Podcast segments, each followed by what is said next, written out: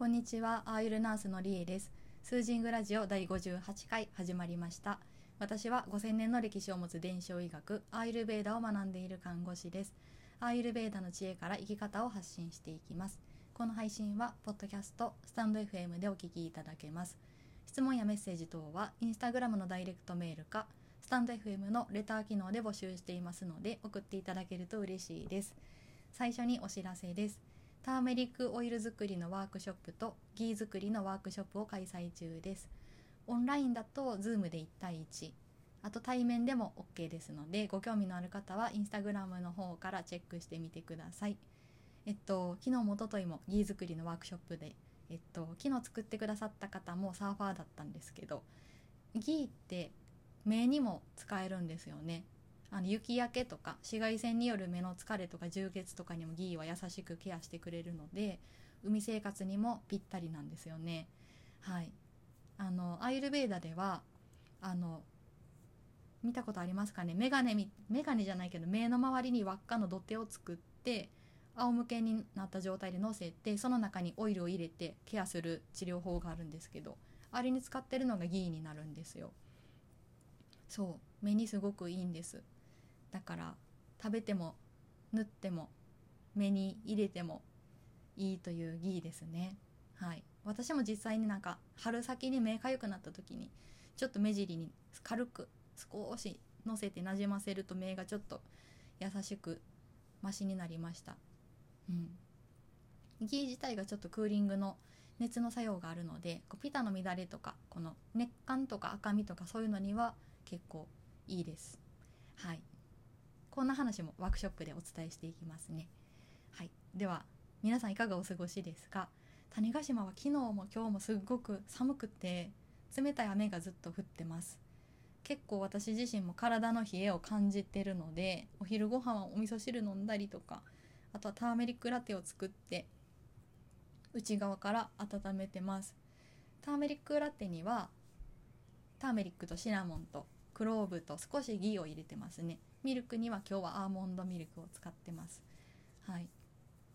こうやって冷えてるなと思った時に何で温めるか、まあ、スパイスって結構体にいい作用が多いので全体的に。私はターメリックラテとかあとは何チャイとかハーブティーとかをで内側から温めるようなケアをしてます。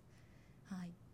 で今日の奇跡奇跡って最初に言っちゃったけど奇跡的な出来事をお話ししてから本題に行こうかなと思ってるんですけど、えっと、私朝からコピーをしてたんですよ。家のプリンターでコピーしてたんですけど途中でインク切れになったんですよね。あと5枚だったのに途中で切れちゃって。で昔のプリンターとかだったらなんかカスカスになるまで吸ってくれたじゃないですか。インクが少なくても。でも最近買ったプリンターすごく賢くってダメだって言ったらダメって感じで絶対印刷してくれないんですよね。でも最後に出てきたやつ見てもすごい綺麗に吸ってるから絶対あと5枚ぐらい吸れると思ったんですけどなんか ダメだったんですよ。まあ諦めて午後からファミリーマートファミリーマートって私の家の何？島の対局の方対局って言ったらあれですけどちょっと車で走って行かないといけないんですよね反対側まで。なのでファミリーマートでコピーしないとなーって思ってたんですけどアマゾンでね私頼んでたんですよインクを。それは多分今日届かへんような感じだったんですけどなんとね午前中に届いたんですよねインクが。むっちゃ助かりました。それでちゃんと残り5枚すれてはい。奇跡と思って。しかも私の家大体荷物届くのって夕方とか夜が多いんですけど午前中に届きましたね。ありがたい。はい。そんな小さい小さいって結構大きい私的には結構大きな奇跡だったんですけど。はい良かったです。はい。で今日の本題アーユルナースのポーチの中身。興味のある方いらっしゃらないかもしれないもしかしたら。なんでこれやりたくなったかっていうと一昨日かな福本敦子さんのポッドキャスト聞いてたらその何？この音声でポーチの中身紹介されてたんですよ。結構いいなって思ったのとで私自身は結構昔は雑誌とか読むのが好きでよくこの人のポーチの中身とか紹介されてますよね。あのおしゃれな感じで。あれは結構真面目に読んでてあこの人これ持ってるんだとか。そうそう。だから私自身が好きなコーナーだったので今日はポーチの中身を紹介していきたいなと思います。全然ご興味のない方はもう聞き流してください。えっと私が使ってるポーチは石垣島で買ったポーチなんですけどこれはアロハって書いてますね。アロハコレクション。大きさはどれぐらいなんだろう。メガネケースよりちょっと大きいぐらいこの何て言う言うんでしょうねこのサイズ。手のひら1.5個分ぐらいのサイズ感のポーチを使ってます。でまずワセリン。ワセリンが入ってますね。ワセリンはえっと私唇に口紅とかリップバーム塗れなくってワセリンしかできないんですよね。なんか56年前に急に口紅ティントとかでアレルギーが出てそっからもう色のついたものを使えなくなっちゃってて、はい、最近はこのベジタブルカラーリップっていうのをたまに使ったりするんですけどどうしても色が欲しい時は。でもこれでもたまに使って次の日とかになったらちょっと唇が荒れちゃってたりしますね。ねなんか若い時は結構安いプチプラの口紅とかああいうのすごく使ってたからなんかあれのどれかで多分反応しちゃったんでしょうね。もうすごくひどかったですよ。なんかヘルペスじゃないけどもうあれぐらいの勢いでもすごくただれたりとか皮がむけて腫れたりとかしてて大変でしたあの時は。はい今はもうワセリンで落ち着いてます。はい次ですね。えっとエンドカヘンプリップスキンのバームを持ってます。これはまあ唇に塗ることあんまりないんですけど結構匂いも好きなので乾燥したところに塗ったりとかそんな風に使ってます。エンドカってあの CBD のメーカーですよね。これ 20mg 配合されててすごくいい香りです。癒し系の匂い。CBD も結構私興味があってあの何年か前にかなり調べたりしてるんですけどはいすごくいい成分ですよね。はい次。えっとターメリックオイルですね。これは私が自分で作ってるものなんですけど絶対にポーチに入れて持ち歩いてます。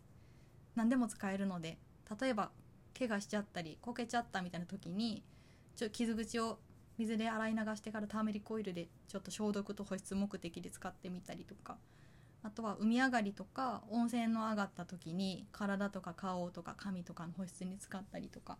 もう何でも使えるのでこれは持ち歩いてます。はい。次。えっとイソップのハンドクリーム。これ結構もう長いこと持ってるんですけどいい匂いなんで使い切るのがもったいなくて あとちょびっと残ってるのをずっと持ち歩いてますね。あのオレンジっぽい入れ物に入ったやつ。リスレクションって書いてます。いい匂いですよねイソップ。こっちにはないのでイソップは。これすごく貴重です。はい。次。えっとこれはタイのチェンマイで作ってる、えっと、ピュアなんて書いてるんだろう。字がちっちゃくて。ピュアナチュラルズタイのチェンマイの、えっと、ナチュラルなもので作ってるバームになります。香りはなんか私はタイガーバームって匂ったことないんですけどタイガーバームみたいな匂いがするって言われますね。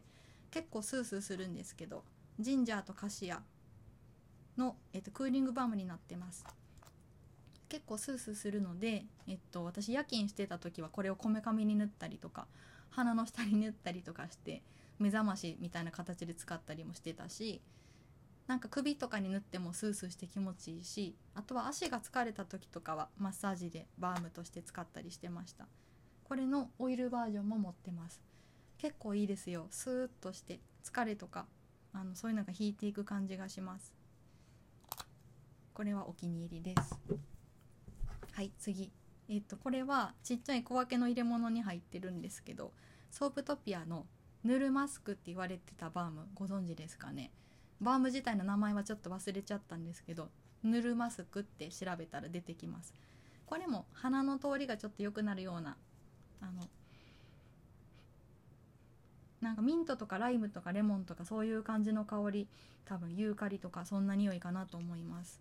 これもねあのスーッとして気持ちいいです。マスクの下とかに塗るといいよとか花粉の時使えますよとかそんな説明だったと思います。